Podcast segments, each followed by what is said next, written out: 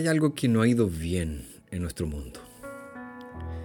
Vivimos en tiempos de grandes avances tecnológicos, pero a la vez vivimos en tiempos de un catastrófico fracaso moral.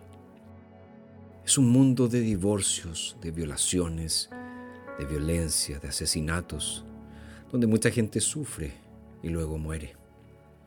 Además de eso está nuestro propio descontento espiritual en el fondo, en algún lugar, sabemos que no somos lo que deberíamos ser y de hecho somos profundamente infelices. En la raíz de todos nuestros problemas se encuentra la suciedad del pecado. En lugar de buscar la gloria de Dios, vivimos para nuestra propia gloria. El pecado es lo que nos avergüenza, porque nos hace culpables ante los ojos de Dios. El pecado es lo que nos asusta, porque nos aleja de nuestro Creador. El pecado es lo que nos enoja, porque nos aleja de los demás. El pecado es lo que nos, lo que nos pone ansiosos, porque conduce al sufrimiento y finalmente a la muerte. Vivimos en un mundo en pecado. Esa es la triste, pero verdadera realidad. Dado que todos somos pecadores y vivimos en un mundo pecaminoso, lo que necesitamos es salvación.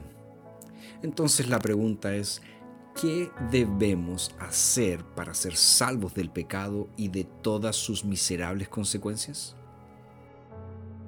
El pueblo de Israel se encontró haciéndose la misma pregunta durante los días del profeta Isaías. Isaías dijo, esperamos justicia y no la hay salvación y está lejos de nosotros. Quizás el problema, pensaban algunos, es que Dios es impotente, que su brazo es demasiado corto para alcanzarnos y salvarnos. O tal vez Dios es indiferente, no le importa si somos salvos o no. Hasta nuestros días, estas dos son las principales razones por las que muchas personas se niegan a glorificar a Dios. Al considerar todo el pecado y todo el sufrimiento del mundo, concluyen que Dios no puede o no quiere hacer nada al respecto. De cualquier forma, ya sea que no pueda hacer nada contra el mal o no lo quiere hacer, todo es culpa de Dios. Dios tiene la culpa. Pero la Biblia nos dice otra cosa. El mismo profeta Isaías dice, He aquí que la mano del Señor no se ha acortado para salvar, ni su oído se ha ensordecido para oír. Las iniquidades de ustedes son las que hacen separación entre ustedes y su Dios. Sus pecados han hecho que su rostro se oculte de ustedes para no escuchar. Dios no es impotente. Su brazo es lo suficientemente largo y fuerte para salvar. Y Dios tampoco es indiferente. Su oído está atento a nuestro clamor. El problema no es la impotencia ni la indiferencia divina, sino la iniquidad, el pecado humano. Isaías dice, sus pecados han hecho que su rostro se oculte de ustedes para no escuchar. Así, Isaías confirma el diagnóstico de la condición humana al que llegamos en los dos episodios anteriores de este estudio. Es porque somos pecadores, inmensamente pecadores, que necesitamos una salvación tan, tan, tan grande.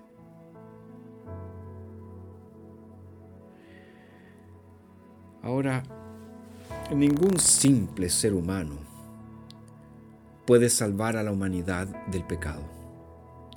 Y esto no es solo una verdad bíblica, sino también es una verdad histórica. A lo largo de muchos siglos, la raza humana siempre ha tratado de mejorar su condición, mejorar su estado. Y ciertamente de muchas formas lo hemos conseguido. Si pensamos en la agricultura, hemos ampliado nuestra capacidad para cultivar alimentos.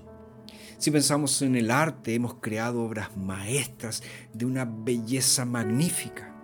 Si pensamos en la medicina, hemos aumentado largamente la duración de la vida humana. Si pensamos en la ciencia, hemos logrado grandes avances en nuestro eh, conocimiento del universo. Pero ¿qué pasa moralmente? Bueno, moralmente estamos tan arruinados, tan corrompidos como siempre. Todo intento humano de construir una utopía ha terminado en qué? En odio, en miseria y en muerte. El único problema que no podemos resolver por nosotros mismos es el problema del pecado. Y esto no es solo cierto bíblica e históricamente, sino que también es cierto de una manera lógica y por lo tanto es una verdad universal. El culpable no puede quitarse la culpa.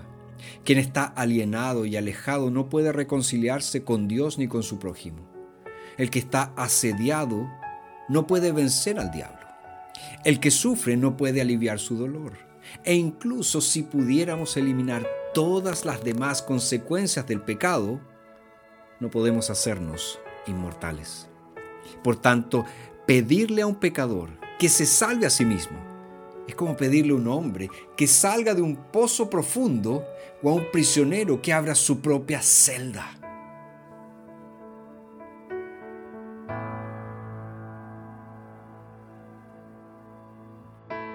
Esta doctrina bíblica es conocida como la inhabilidad total o la incapacidad humana. Y esta doctrina nos ayuda a explicar por qué el cristianismo es una religión tan exclusiva. Más que cualquier otra cosa, lo que ofende a la gente acerca de la fe cristiana es la afirmación de que Jesús es el único y absoluto Salvador. Cuando comparamos las diversas religiones, descubrimos que el cristianismo es el único que da esperanza genuina a los pecadores que no tienen esperanza alguna de salvarse a sí mismos. El judaísmo y el mormonismo se basan en qué? En guardar la ley del Antiguo Testamento.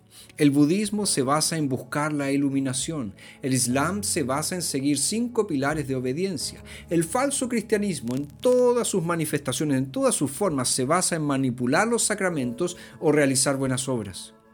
El cristianismo auténtico, el cristianismo bíblico, es diferente de cualquier otra alternativa. No es un programa de superación personal. No se trata de obtener una mejor educación ni de medicarse adecuadamente. No se trata de que Dios te ayudará si tú te ayudas a ti mismo. No se trata de lo que hacemos por Dios en absoluto. Se trata de lo que Dios ha hecho por nosotros en Jesucristo.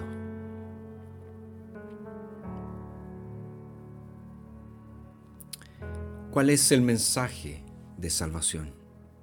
El mensaje de salvación es que aunque no podemos salvarnos de nuestros pecados, Dios, Dios nos salva por la gracia que nos da en Jesucristo.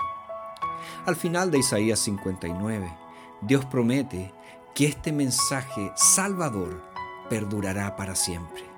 Dice el profeta, mis palabras he puesto en tu boca no se apartarán de tu boca, ni de la boca de tus descendientes, ni de la boca de los descendientes de tus descendientes, desde ahora y para siempre.